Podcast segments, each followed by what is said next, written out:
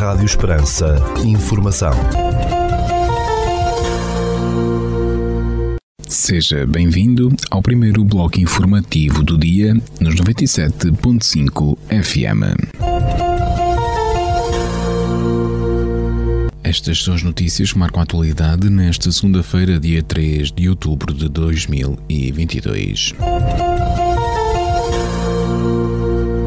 Esta semana arranca em Portugal com novas regras sobre a Covid-19. As pessoas infectadas com Covid-19 vão deixar de cumprir isolamento e as máscaras mantêm-se obrigatórias em unidades de saúde e lares com o fim do estado de alerta em Portugal continental devido à pandemia, anunciou o governo. Em comunicado, o Ministério da Saúde refere também que cessa o mecanismo de atribuição de incapacidade temporária para o trabalho por Covid-19 e o subsídio associado que deixarão de ter um regime especial passando a beneficiar do regime das outras situações de doença. De acordo com o Ministério, os testes deixam também de ser prescritos pelo SNS 24 e passam a ser comparticipados mediante prescrição médica. Em caso de agravamento ou persistência de sintomas da Covid-19, deve procurar aconselhamento médico, sendo a porta de entrada no Serviço Nacional de Saúde, o Centro de Saúde, a Unidade de Saúde Familiar ou o SNS 24. Em caso de emergência, deve contactar o 112, lê no comunicado. O Ministério lembra que, quando prescrito numa unidade de saúde do Serviço Nacional de Saúde, o teste à Covid-19 é comparticipado a 100%. No entanto, o Governo mantém a obrigação do uso de máscara nos estabelecimentos e serviços de saúde e nas estruturas residenciais para pessoas idosas, nas ERP. Ainda são recomendadas medidas de controle de infecção nas unidades de saúde e ERP e manter a higienização frequente das mãos, etiqueta respiratória e distanciamento adequado quando sintomáticos. Em relação à comunidade escolar, segundo as recomendações da Direção-Geral da Saúde, os estabelecimentos escolares devem promover a lavagem frequente das mãos e a ventilação adequada dos espaços. De acordo com as recomendações da DGS, durante o período de outono e inverno, deve promover-se a ventilação e o uso de máscaras em locais de grande concentração de pessoas ou não seja possível de distanciamento, em particular aos mais vulneráveis. Recorde-se que o governo decidiu não renovar a situação de alerta que chegou ao fim no dia 30 de setembro. As medidas anunciadas pelo governo já foram publicadas em Diário da República. A situação de alerta, nível mais baixo de resposta a situações de catástrofes da Lei de Bases da Proteção Civil, estava em vigor ininterruptamente desde fevereiro, depois de Portugal ter passado desde março de 2020 por situações de calamidade, catástrofe e estado de emergência. A situação de alerta devido à Covid-19 foi decretada pela primeira vez a 13 de março de 2020. O Instituto Ricardo Jorge estima que desde 2 de março de 2020, quando foram notificados os primeiros casos de Covid-19, até 23 de setembro, Portugal tenha registrado 5.483.226 infecções pelo vírus que provoca a Covid-19. Notícias de âmbito local. Estão abertas até o dia 4 de outubro as inscrições para a frequência nas atividades da Escola Municipal de Dança e na Escola Municipal de Artes do Espetáculo de Portela. O início das atividades está previsto para o próximo dia 10 de outubro. Os interessados podem fazer as inscrições na loja do município no Auditório Municipal de Portela ou então pelo telefone 266-612-070. Entre as atividades estão a decorrer as inscrições para balé, sevillanas e dança para adultos, para aulas de teatro infantil e juvenil, para aulas de hip hop, assim como também para aulas de balé sevillanas e dança contemporânea Monte do Trigo, e ainda de música tradicional na Escola Municipal de Artes do Espetáculo, com a classe de percussão, bombos, adufes, caixa de guerra, classe de cordas, de cavaquinhos. No dia 6 de outubro, pelas 8 horas e 30 minutos, na Biblioteca Municipal de Portel decorrerá a iniciativa Vai de Centro ao Centro com Ana Santos, Celina Piedade e Cristina Teclin. Um encontro em roda onde se entretecem contos, cantigas e memórias a idades maiores. As sessões são construídas a partir de repertório de tradicional oral e servirão como pretexto para a partilha das expressões do imaterial ainda ativas na memória dos presentes. Ana Santos, Celina Piedade e Cristina Teclin entram na dança para apoiar o esforço coletivo de religar comunidades. Notícias da região. A Câmara de Viana do Alentejo abriu o período para a apresentação de candidaturas à atribuição de bolsas de estudo aos alunos do Conselho que frequentam o ensino superior.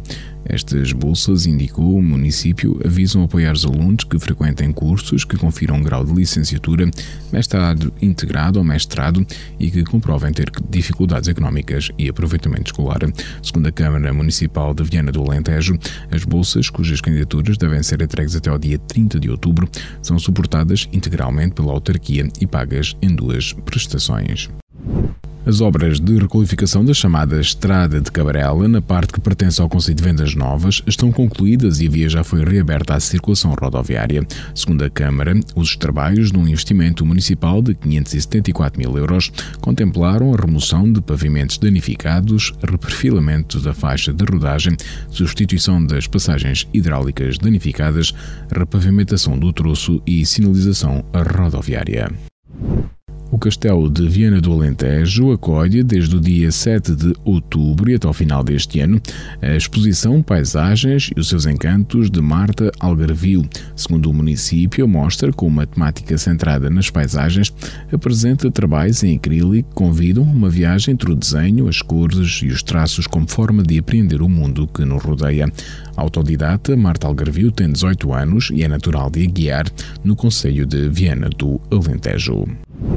O tenente-coronel Paulo Poiares tomou posse no dia 30 de setembro como comandante do Comando Territorial de Évora da GNR, ocupando o lugar que era do coronel Joaquim Vives, que passou à reserva, revelou a fonte da Força de Segurança. Natural de São Sebastião, no Conselho de Setúbal, onde nasceu a 9 de novembro de 1976, o tenente-coronel Paulo Poiares é mestre em Direito e Segurança pela Faculdade de Direito da Universidade Nova de Lisboa e em Ciências Militares pela Academia Militar. O novo responsável da GNR de Évora possui ainda uma pós-graduação em Segurança e Defesa pelo Instituto Universitário Militar e cursos do Estado-Maior Conjunto e de Formação sobre Violência Doméstica e Intervenção Policial. O Tenente-Coronel Paulo Poiares ingressou no quadro permanente da Guarda Nacional Republicana em 1995, tendo desempenhado várias funções ao longo da sua carreira profissional. Ficamos agora com a atualização da informação a partir da sala de situação do Comando Territorial de Évora da Guarda Nacional Republicana. Bom dia, senhores ouvintes. Fala-vos o Sargento-Chefe Manuel Seabra da Sala de Situação do Comando Territorial de Évora da Guarda Nacional Republicana para vos informar acerca da atividade operacional desenvolvida no período de 30 de setembro a 2 de outubro de 2022. Na área de responsabilidade deste comando ocorreram seis acidentes de viação, sendo quatro colisões, um despiste e um atropelamento, dos quais resultaram dois feridos leves e danos materiais. Registámos três incêndios agrícolas nas localidades de Estremoz, Alandroal e Évora, tendo ardido no total cerca de meio hectare de pasto. No âmbito da criminalidade foram registadas 26 ocorrências, sendo 10 crimes contra as pessoas, 5 crimes contra o património, 5 crimes contra a vida em sociedade, 4 crimes previstos em legislação avulsa, um crime contra o Estado e um crime de maus tratos a animais de companhia. Foram ainda efetuadas sete detenções em flagrante delito, três pelo crime de condução sem habilitação legal, duas pelo crime de condução em estado de embriaguez, uma pelo crime de tráfico de estupefacientes e uma pelo crime de desobediência. No âmbito contra a ordem nacional, registámos 197 infrações à legislação rodoviária, 3 à legislação ambiental e 2 à legislação policial. Damos ainda continuidade às operações Resina 2022, Floresta Segura 2022, Fuel 2022, Campo Seguro, Escola Segura e Operação Sense Senior 2022. Por hoje é tudo. A sala de situação do Comando Territorial de Évora e o restante efetivo desta unidade deseja a todos os nossos ouvintes o resto de um bom dia e uma excelente semana. Agora na Rádio Esperança, Desporto da Região.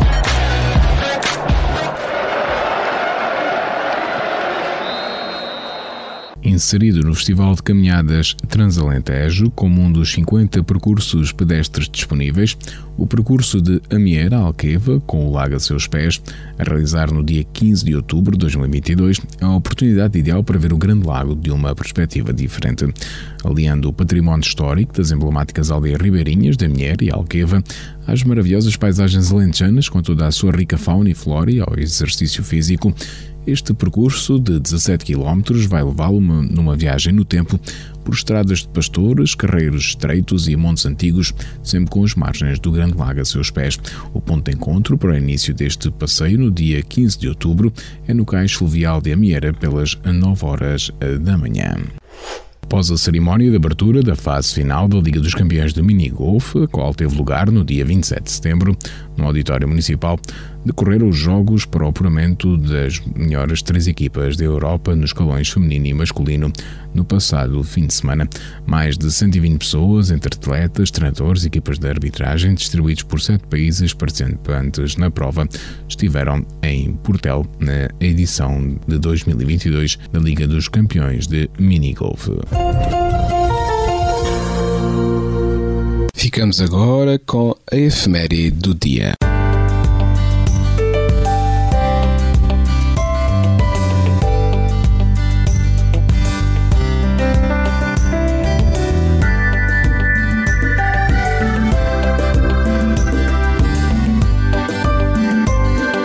Este dia 3 de outubro assinala-se o Dia Mundial do Habitat. É uma data que, móvel que se comemora anualmente na primeira segunda-feira de outubro. A data foi criada na Assembleia Geral da Organização das Nações Unidas, da ONU, em 1985, através da Resolução 40-202 e foi celebrada pela primeira vez em 1986. O objetivo do Dia Mundial do Habitat é refletir no estado dos povos, das cidades e dos espaços públicos para garantir os direitos básicos básicos de uma vivência adequada a todos os homens, tais como o direito à habitação condigna. Preservar o habitat das futuras gerações e tornar as cidades sustentáveis são também preocupações deste dia. A pensar nestas questões, o Programa da ONU para Assentamentos Humanos, ONU Habitat, já existia desde 1978. Segundo a ONU, dentro de uma geração, dois terços da população mundial serão urbanos, o que resulta no principal desafio urbano do nosso século. Afinal, com o crescimento das cidades também surgem várias questões relativas aos efeitos climáticos negativos. Todos os anos é escolhido um tema que promova a reflexão acerca dos desafios urbanos, tratando-se de uma boa oportunidade para educar as pessoas sobre questões tais como ambiente saudável, emprego, gestão de resíduos, mobilidade urbana, qualidade do ar, saneamento e serviços sociais.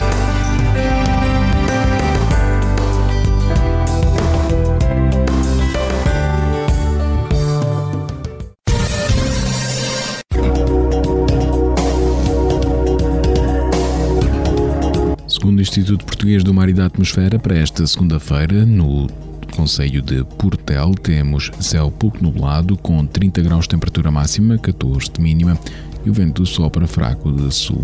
Já para a capital do distrito, na cidade de Évora, para esta segunda-feira, 3 de outubro, temos céu pouco nublado, com 31 graus de temperatura máxima, 14 de mínima, e o vento sopra fraco de oeste.